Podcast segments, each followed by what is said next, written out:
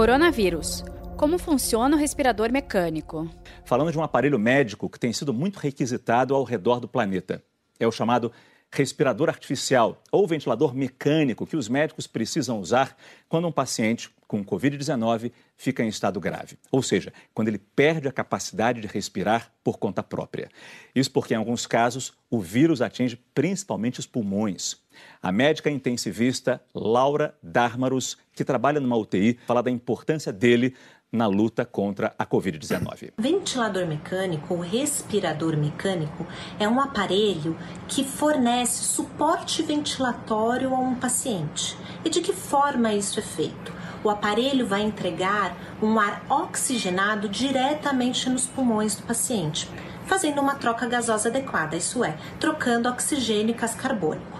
Em doenças como a causada pelo coronavírus, o pulmão está tão machucado, está tão inflamado, que o paciente não consegue vencer essa resistência sozinho, ele não consegue respirar sozinho. Então, o ventilador mecânico entra nessa hora. Ele fornece uma pressão a mais para vencer essa resistência e fazer um, uma troca gasosa adequada. Saiba mais em g1.com.br/barra coronavírus.